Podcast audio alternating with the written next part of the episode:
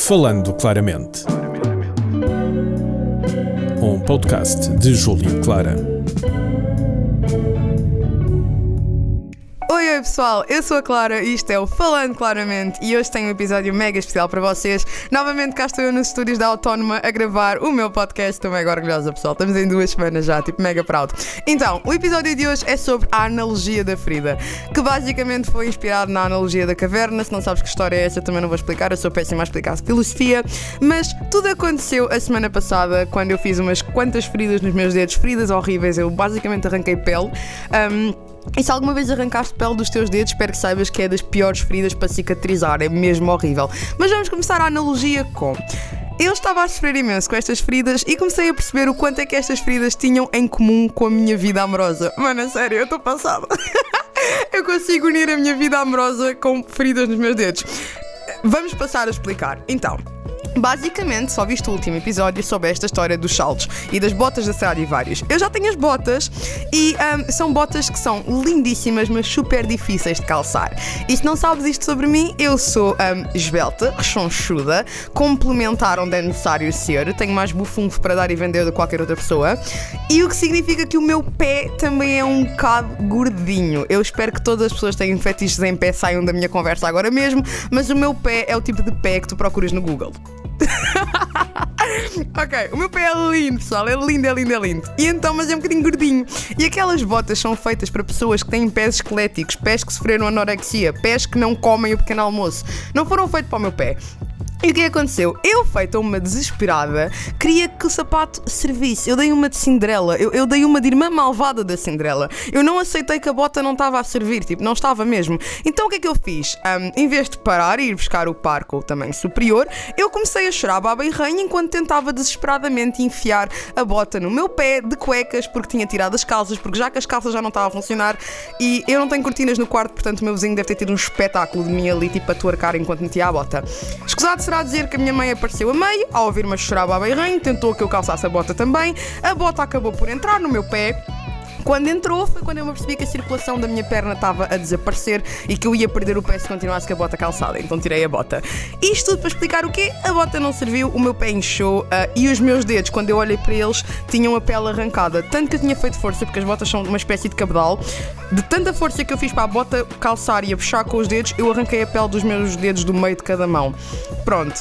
E depois o que aconteceu? Depois eu fui trocar a bota, porque naquele momento eu percebi que não, que não ia funcionar. Ok, então o que é que eu fiz? Tentei passar eh, pomadas, mil e uma coisas para curar as feridas, fui trocar as botas e a meio disto eu comecei-me a perceber que a minha insistência com as botas e as feridas que eu causei eram uma reflexão da maneira com que eu era na vida, em questões amorosas. É ridículo, mas vai fazer sentido, ouve-me até ao fim. Então, eu estava a insistir numa coisa que de início já dava para perceber que não ia funcionar. As botas, tipo, eu já sabia que não me estavam a servir, eu já sabia que ia ser muito difícil calçar. O que eu devia ter feito era logo desistir e ir automaticamente trocar, mas eu fiquei ali a insistir, sabendo perfeitamente que mesmo que eu conseguisse calçá-las, eu não as ia usar porque ia ser aquela tortura constantemente. Então eu aleijei-me porque eu quis, eu causei aquele sofrimento em mim mesma. Então fui eu que fiz aquilo. Pronto, dito isto, assim que eu vi o dano, uh, eu percebi logo isto agora não está a arder, mas amanhã isto vai-me doer para chuchu, porque cicatrizar feridas nos dedos é a coisa mais horrível. Os dedos estão sempre a mexer, molham-se, é a parte do nosso corpo mais está em contacto com tudo, portanto, vai, iria ser mesmo horrível. E o que é que eu fiz? No segundo dia, uh, quando acordei de manhã, aquilo estava a começar a inchar e a ficar dolorido, eu passei pomada e o que é que eu fiz? Eu pus um penso nos dedos. Um, se alguma vez uh, fala, ouviste os teus pais a dizerem que não metas penso na ferida porque isso tem que estar ao ar, é a mais pura das verdades. E isto inspira um bocado naquele vídeo do Twitter. Acho que toda a gente conhece este vídeo, que de vez em quando começa a circular do time-lapse do dedo a cicatrizar e as pessoas dizem este dedo faz-me perceber em como é que nós temos que deixar as coisas curarem porque a vida cicatriza sozinha. Mas é verdade, é verdade, é verdade, sim senhora, que, que que às vezes nós temos que deixar as coisas cicatrizarem, isso acontece mesmo.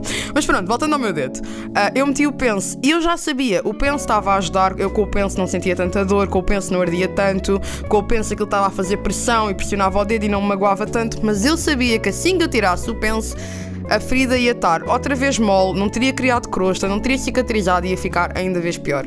E isto fez-me pensar, é exatamente isso que nós fazemos quando estamos magoados. Algumas pessoas tentam tapar ao máximo a dor que estão a sentir. Algumas pessoas metem penso e escondem e tapam o sofrimento que estão a sentir para que não doa tanto. Mas assim que tiram o penso, está ali a ferida completamente exposta. A ferida não cicatrizou, a ferida não ficou curada. Nós estávamos tão ocupados a tentar tapar a situação em que estávamos que não nos apercebemos que só estávamos a fazer pior.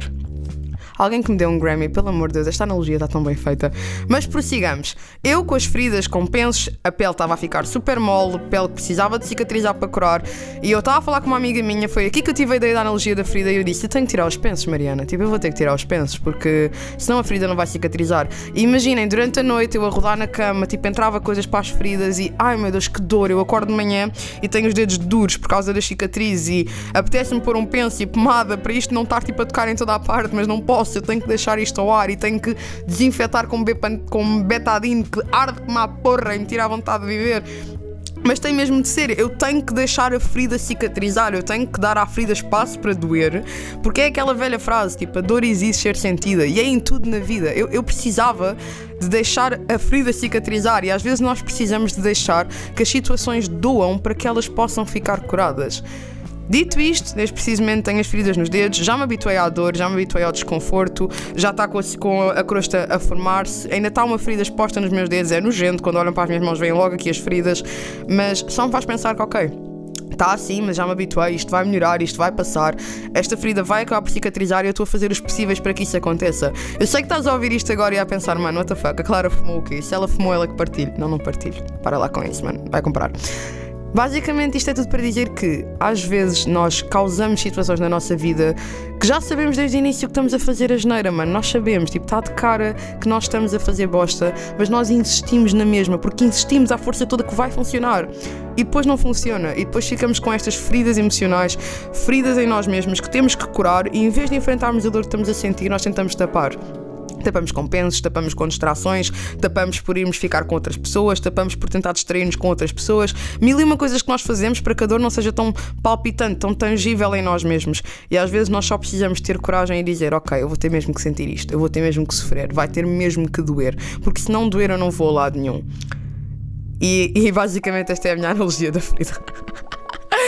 Ai pessoal, eu juro, eu, eu, pensei nisto de uma maneira tão profunda, tão intensa, porque cada vez mais eu tenho-me apercebido da força que eu tenho como pessoa e do quanto eu tento incentivar as pessoas a terem coragem para enfrentar todas as situações que as magoam, todas as situações que as deixam mal e apercebo-me cada vez mais que, tipo, é verdade, a dor existe ser sentida e é como ondas, umas são mais fortes que outras. E dentro disto, uh, dentro das feridas e dentro de toda esta analogia, eu gostaria de dizer que daqui a uma hora e meia eu tenho a minha primeira consulta no psicólogo, graças à minha universidade, a Universidade de Lisboa. Uh, eu sei que às vezes falo bem mal do ISCS, mas este é o momento em que eu vou falar bem.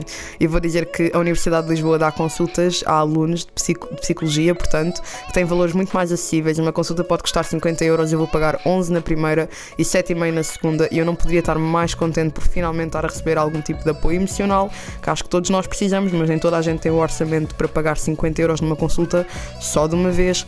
Portanto, estou muito contente, estou a trabalhar em curar as minhas feridas, estou a trabalhar em expor, expor a ferida de uma vez por todas à frente de alguém e simplesmente dizer ok, isto vai doer, mas eu, eu preciso, eu preciso passar por isto para ficar bem. Sem vergonha nenhuma, pessoal, saúde mental é uma coisa com a qual não se brinca, saúde emocional é uma coisa que também não se brinca e todos nós temos que enfrentar os nossos demónios, os nossos medos e perceber que não há mal nenhum em pedir ajuda, não há mal nenhum em precisar de apoio e não há mal nenhum de ter a coragem de perseguir e procurar o que seja melhor para nós. Portanto, proud de mim mesma, agradeço imenso à minha universidade por esta oportunidade, agradeço imenso a todos vocês por terem ouvido até agora agora. Diz-me o que é que achaste da minha analogia da ferida. Eu sei que este episódio foi curto, 8 minutos, vá 9, mas eu precisava mesmo contar-te isto e partilhar isto contigo. Um, para a semana a mais, isto sou eu, Clara Araújo, a falar contigo. Julia, Clara, não sei porque é que as pessoas implicam com o meu primeiro nome, tipo, eu detesto, mas. Mas vou continuar a tê-lo. Mas já, Júlia Clara aqui contigo a fazer a analogia da ferida. Um grande beijinho e até para a semana, pessoal. Bye bye! Falando claramente um podcast de Júlio Clara. Este programa foi gravado nos estúdios da Universidade Autónoma de Lisboa.